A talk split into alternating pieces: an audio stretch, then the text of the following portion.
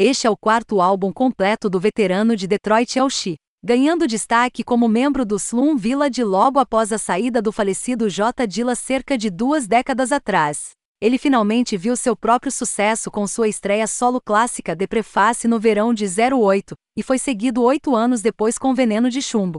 Seu último álbum, Sete Times Down, Oito Times Up, acabou de comemorar seu aniversário de um ano há alguns meses e esse é o meu segundo álbum favorito, atrás do The Preface. Devido à produção estelar de J.R. Swifts, bem como seu conceito de resiliência pesada. No entanto, Elchi está agora recrutando George Anne Muldrow para os conselhos de ZJs.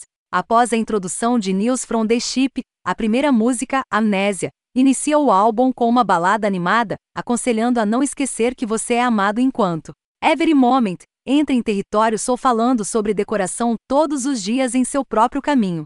King Shit, Say Word, mistura alguns pianos e sintetizadores para se declarar realeza levando a understanding que troca os sintetizadores por uma linha de baixo funk falando sobre compreender um ao outro. Enquanto isso, em Already Gone, temos Elshi mantendo o funk se descrevendo como um mistério pouco antes de Strangeland. Trabalhar em algumas teclas e bateria empoeirada para falar sobre ser rei.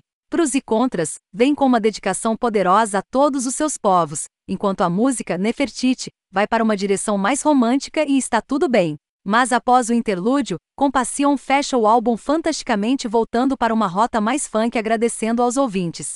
Estou sempre empolgado com o novo Elche, já que ele é um dos meus cinco melhores MCs que já saíram da minha cidade natal, e ele com certeza fez entrega aqui.